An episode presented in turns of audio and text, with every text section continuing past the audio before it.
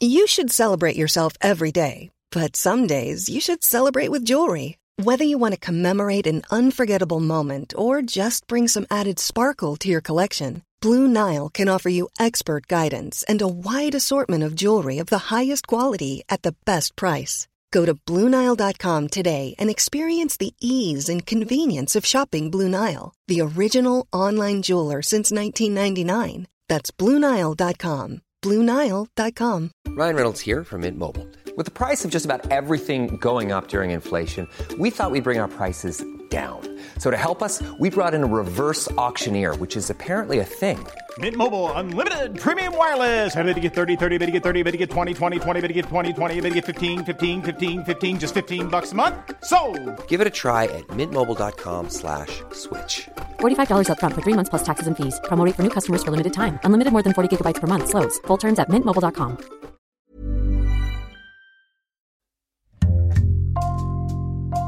Bonjour, c'est Jules Lavie pour Code Source, le podcast d'actualité du Parisien.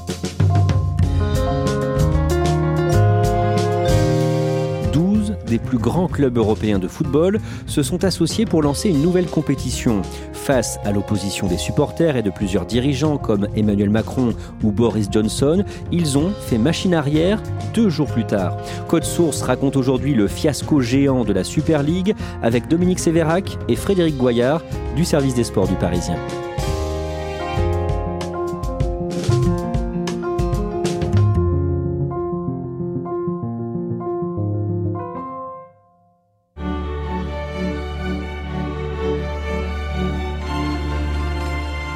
Frédéric Goyard, c'est quoi la Ligue des Champions dont on entend l'hymne en ce moment? La Ligue des Champions, c'est la plus prestigieuse des coupes européennes des clubs. Euh, Vous avez 32 clubs issus des différents euh, championnats européens.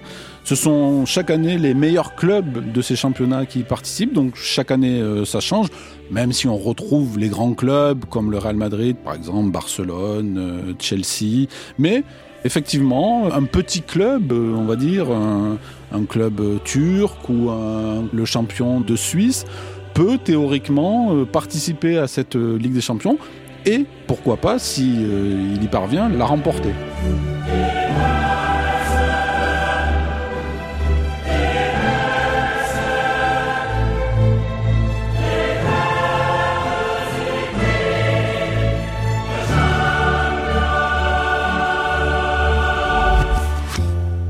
Dominique Sévérac, en 2020, le 22 novembre, le Parisien fait le point sur un projet de Super Ligue européenne de football. À ce moment-là, d'un mot d'abord, toutes les infos sur le sujet sont officieuses.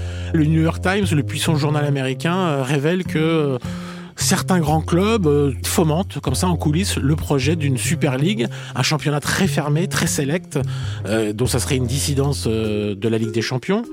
Et euh, voilà, ils disent que c'est un projet qui est en train de se mettre en place euh, en coulisses, parallèlement à des discussions avec l'UEFA, qui est l'instance européenne qui régule le football euh, en Europe, sur le vieux continent. Le New York Times en général est bien informé, donc euh, c'est à prendre au sérieux. On parle de quel club potentiel pour cette future nouvelle Super League On a 15 clubs euh, qui seraient les clubs résidents, j'ai envie de dire, c'est-à-dire les clubs qu'on retrouverait euh, chaque année. Alors là-dedans, vous avez les grands clubs anglais, Liverpool, Manchester United, Chelsea, les deux gros clubs espagnols, Real Madrid, Barcelone, plus l'Atlético Madrid, l'Italie aussi, donc la Juventus, euh, Milan AC, Inter Milan, et au moins deux clubs français. On ne sait pas qui aurait été le deuxième, mais en tout cas, il y avait, c'était certain, le PSG. Quel serait l'intérêt pour ces clubs? L'intérêt, c'est d'avoir euh, plus d'argent à se répartir avec moins de clubs. Le nerf de la guerre au football, euh, c'est pas le spectacle, c'est pas euh, est-ce que l'entraîneur fait un bon système, est-ce que le joueur est bon, c'est l'argent. C'est ça qui agite les clubs, c'est comment avoir plus de recettes, plus de revenus.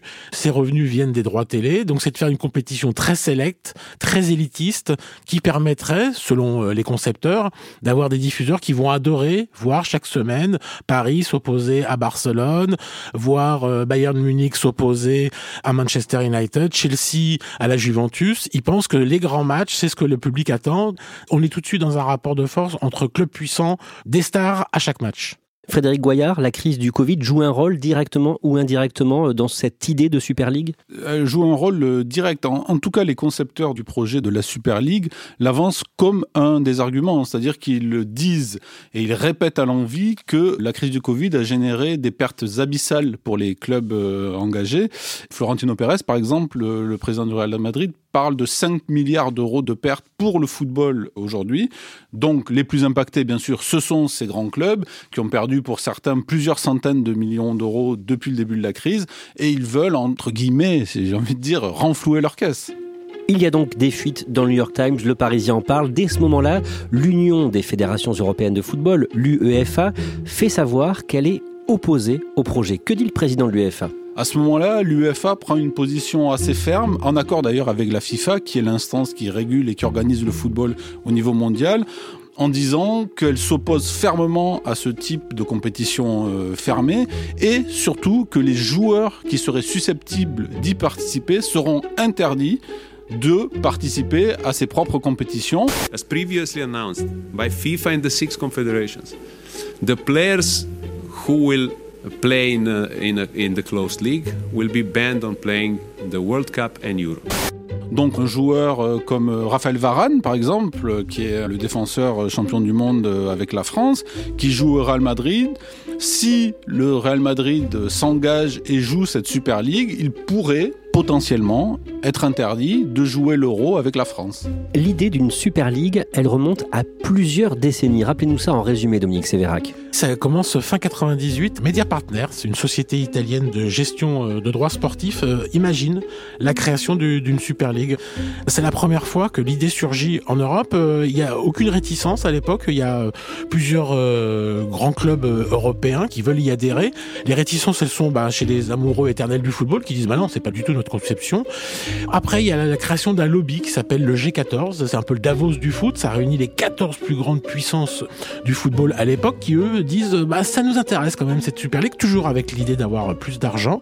Donc voilà, ça fait 20 ans que dans le décor européen, il y a l'idée, la suspicion, la menace d'une euh, Super League qui viendrait euh, anéantir la Coupe d'Europe des clubs champions devenue Ligue des champions.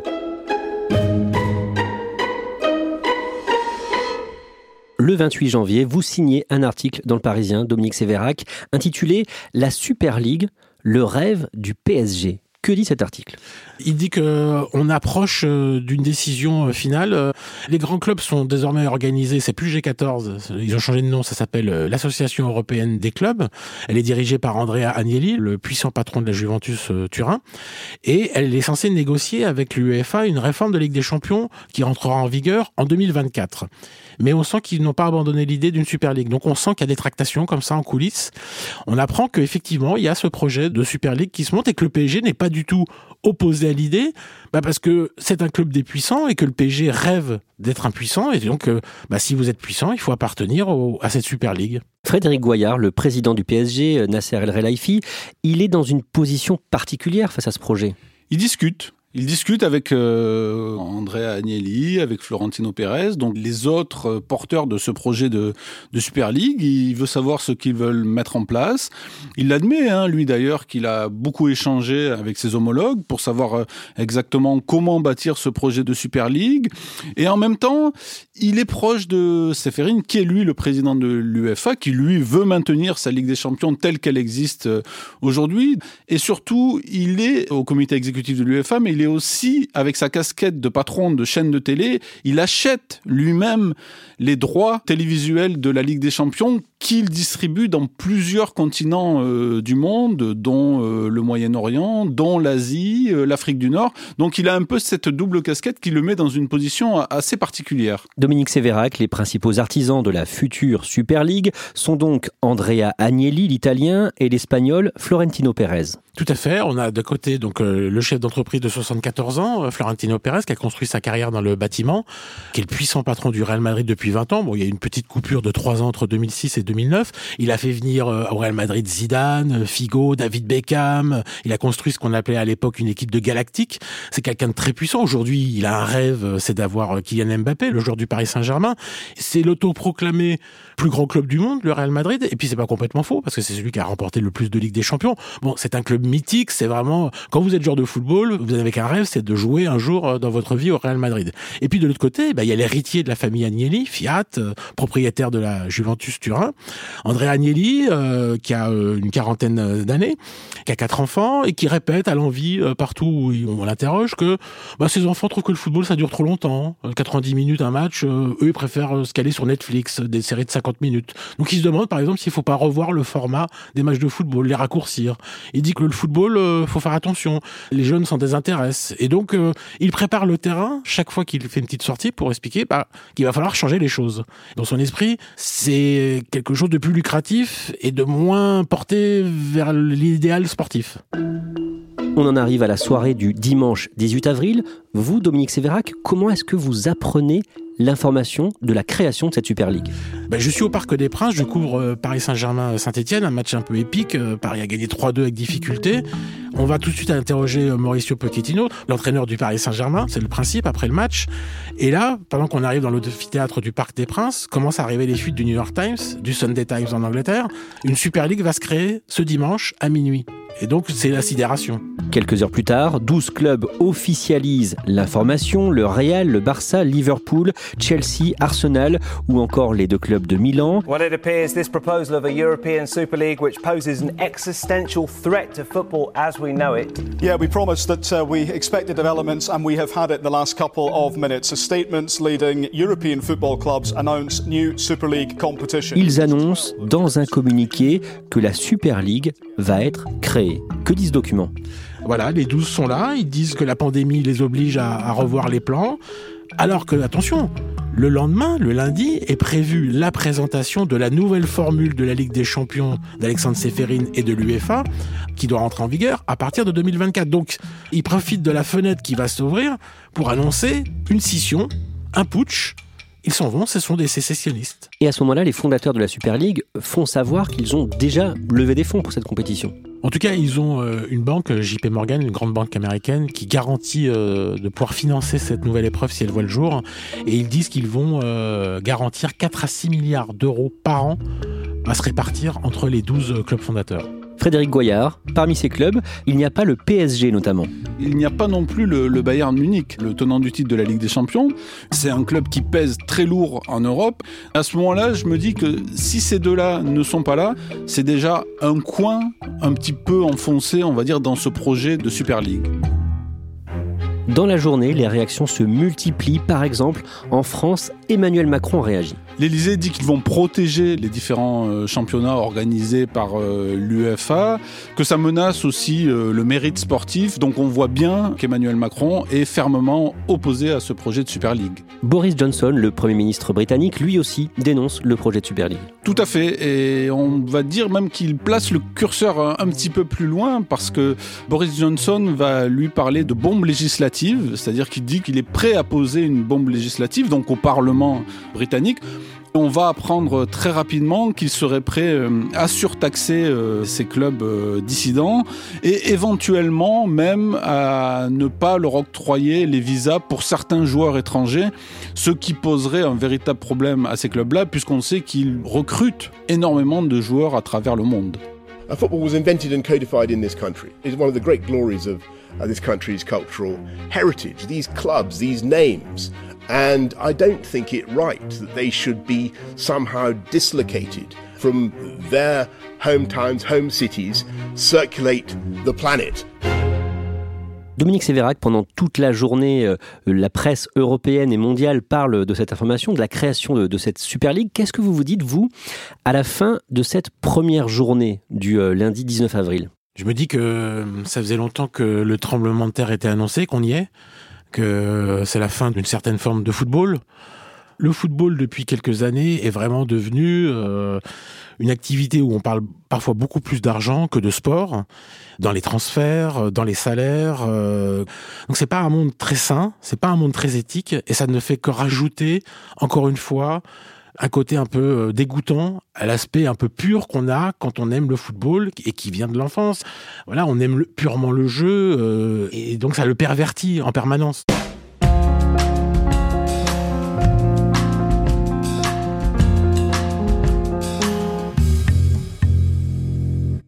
Frédéric Goyard, pourquoi le PSG a choisi finalement de ne pas participer à la Super League? Eh bien, tout simplement parce qu'après avoir longuement échangé avec les autres clubs euh, fondateurs de cette Super League, ils, n'y croient pas, ils, ne croient pas à ce projet. Et puis, il y a d'autres considérations qui dépassent simplement le PSG, c'est que le Qatar qui détient le PSG, est aussi le prochain organisateur de la Coupe du Monde 2022. Et en ce sens, le Qatar ne pouvait pas se fâcher avec euh, la FIFA. L'UFA, c'est un peu moins important. Quoique, il ne faut pas oublier que le Qatar, avec sa chaîne de télévision Bein Media Group achète aussi les droits de la Ligue des Champions qu'il diffuse dans le monde entier. Il ne pouvait pas se permettre d'affaiblir son propre produit, celui qu'il diffuse et qu'il retransmet dans le monde entier, la Ligue des Champions. Le jour d'après, le mardi 20 avril, l'information fait la une un peu partout euh, en Europe avec des titres parfois guerriers. Dominique Sévérac. Oui, on parle des traîtres euh, dans les journaux euh, français, anglais, on parle des comploteurs et on parle du club des douze salopards. L'opposition à la Super League va monter, notamment en Angleterre. L'ancien footballeur Eric Cantona, qui a brillé notamment à Manchester United dans les années 90, cinq fois champion d'Angleterre, publie une vidéo sur son compte Instagram. I would like to say something about the European il rappelle quelque chose qu'ont peut-être oublié les fondateurs de ce projet, c'est le lien qui unit en Angleterre, entre autres hein, bien sûr, les clubs et leurs fans. C'est-à-dire que tous ces clubs sont quasiment issus d'une culture ouvrière à la base et ils ont un lien très très fort avec leurs supporters.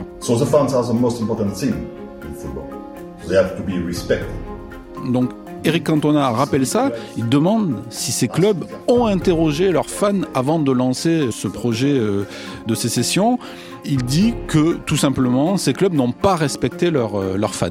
En fin de journée, des supporters de plusieurs clubs anglais manifestent notamment à Londres devant le stade Stamford Bridge, le stade de Chelsea. Oui, il y a un match de championnat euh, qui oppose Chelsea à Brighton et c'est l'occasion pour des centaines de fans de plusieurs clubs de se réunir. Alors dans un esprit bon enfant, hein, il n'y a aucune euh, violence. Les fans sont en colère et ils tiennent à le dire. Et cette démonstration de force de plusieurs euh, supporters issus de différents clubs bah, marque les esprits. Au même moment, le président du Real Madrid et de la Super League, Florentino Pérez, reste confiant. Il présente à nos confrères de l'équipe l'organisation de sa nouvelle compétition. Oui, alors il, développe l'argumentaire euh, classique. Donc il rappelle en effet que les clubs euh, connaissent des pertes abyssales. Il euh, met en avant que ce n'est pas du tout un, projet qui est réservé à une élite, mais qu'au contraire, les petits clubs vont recevoir 400 millions d'euros, donc quatre fois plus que ce que verse l'UEFA aujourd'hui. Donc il déroule son argumentaire parce qu'il croit que la Super League pourra voir le jour. Vers 22h, les 12 clubs fondateurs participent à une réunion de crise en visioconférence pilotée de Madrid. Est-ce qu'on sait de quoi ils parlent mais tout simplement, les premières fuites ont déjà eu lieu sur le fait que des clubs anglais, notamment Chelsea, Manchester City, veulent sortir euh, du projet. On ne sait pas ce qui va se passer. Est-ce que d'autres clubs vont suivre? Donc, Florentino Pérez, Andrea Agnelli veulent prendre le pouls de leurs euh, homologues. Quelques minutes plus tard, à 22h10, Manchester United sort un premier communiqué. Il annonce que Ed Woodward, le vice-président exécutif du club, euh, qui est le troisième architecte de la Super League, on a parlé de Florentino Pérez, Madrid, on a parlé d'Andrea Agnelli, la Juventus, il y a un troisième architecte, c'est Ed Woodward, et on annonce à 22h10 sa démission pour la fin de l'année 2021. C'est le premier euh, clou dans le cercueil de la Super League. Trois minutes plus tard, Manchester City annonce son retrait du projet de Super League et les autres clubs vont suivre. Oui, il est minuit en France, euh, donc 11 euh, heures euh, en Angleterre. Et, et, là, on apprend par des communiqués officiels, hein, bien sûr, que les cinq autres clubs, puisque Manchester City a déjà fait son annonce, se retirent du projet. Et là, on comprend à ce moment-là que le projet est définitivement enterré. Le propriétaire de Liverpool fera même une vidéo d'excuses adressée aux supporters du club. Oui, le propriétaire c'est John euh, W. Henry, il est américain et il va prendre la parole dans une vidéo, il se met en scène lui-même, il dit je, il s'excuse véritablement, il présente ses excuses aux fans du club, il présente ses excuses aussi à l'équipe, au manager Jürgen Klopp. I heard you. And I want to apologize to Jürgen, to Billy, to the players, and to everyone who worked so hard at LFC. Et il répète euh, qu'il n'oubliera pas ce qui s'est passé. En gros, il matérialise le fait qu'il s'est trompé et qu'il a mal appréhendé le lien très très fort qui unit les supporters à leur club. Et dans la nuit, les principaux artisans de la Super League font une annonce commune. Oui, donc on est quelques heures après le retrait des six clubs anglais et les promoteurs euh, de la Super League, donc Andrea Agnelli et Florentino Pérez, annoncent à ce moment-là qu'ils vont remodeler le projet. Ce sont leurs termes. Et le lendemain, le mercredi 21 avril, les journaux de sport européens ou consacrés au football comme Marca en Espagne font leur une sur ce fiasco. Oui, partout euh, à travers l'Europe, euh, ça rivalise de jeux de mots, super échec. Marca parle de super ridiculo, super ridicule. Dans le Parisien, on évoque un fiasco. Et puis surtout, tous les journaux euh, mettent le doigt sur la rapidité avec laquelle ce projet est morné en même pas 48 heures. C'est très très très rapide. À midi, l'Atlético Madrid et l'Inter Milan se retirent à leur tour de la nouvelle compétition. Et sur les réseaux sociaux, Dominique Sévérac, tous les opposants à la Super League, célèbres ou anonymes, s'amusent de cette ligue qui a vécu deux jours. Ce qui frappe à ce moment-là, et c'est pour ça que les gens se moquent, c'est le degré d'improvisation de ce projet. C'était censé réunir 4 à 6 milliards d'euros par an. Et ces gens-là n'avaient réfléchi à rien. Ils n'avaient pas réfléchi à qui allait diffuser la Super League. Ils n'avaient pas mesuré que l'opinion publique était contre la Super League. Comment des chefs euh, d'entreprise aussi avisés peuvent s'être trompés à ce point-là? Donc forcément, ça déclenche l'hilarité européenne à la mesure de la peur que les fans ont ressenti que cette Super League arrive. Frédéric Goyard, pourquoi les 12 clubs n'ont pas vu venir la colère des supporters? Ce qu'il faut bien mesurer, c'est que beaucoup d'entre eux appartiennent désormais à des fonds américains, à des fonds venus d'Asie ou du Moyen-Orient, qui n'ont pas euh, cette culture européenne du sport. Et souvent, pour eux, le modèle unique, le modèle référence, c'est les États-Unis, où là-bas, on a ces ligues fermées. Donc on peut expliquer aussi ce degré d'impréparation, d'improvisation par cet aspect des choses. Dominique Sévérac, cet épisode est une nouvelle preuve que le foot n'est pas finalement un sport comme les autres bah, C'est surtout euh, le sport le plus populaire au monde. C'est-à-dire que vous créez une ligue fermée en handball, il euh, n'y a personne qui va s'en émouvoir. Là, le football, c'est le domaine le plus partagé au monde, à part peut-être aux États-Unis, mais partout ailleurs sur la planète, c'est le sport le plus populaire. Et il y a un attachement viscéral au sport, à la notion d'incertitude, aux montées, aux descentes, au fait qu'on peut se tromper. Et donc les gens ont réagi de manière épidermique, euh, comme s'ils étaient touchés dans leur chair. Et c'est ça que ça a prouvé cet épisode-là. C'est que le football, c'est une communauté et qu'on a vu des gens vouloir trahir cette communauté.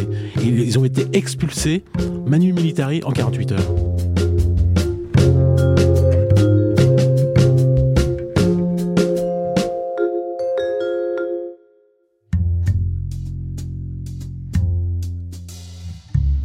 Merci à Dominique Sévérac et Frédéric Goyard. Cet épisode a été produit par Ambre Rosala, Thibault Lambert, Raphaël Pueyo et Raphaël Thomas. Réalisation Julien Moncouquiol. Code Source est le podcast d'actualité du Parisien, disponible chaque soir du lundi au vendredi. Pour ne rater aucun épisode, abonnez-vous sur Apple Podcast, Google Podcast ou encore Podcast Addict. N'hésitez pas à nous écrire code source at leparisien.fr. Et puis si vous aimez Code Source, dites-le nous en laissant des petites étoiles ou un commentaire sur votre appli préférée.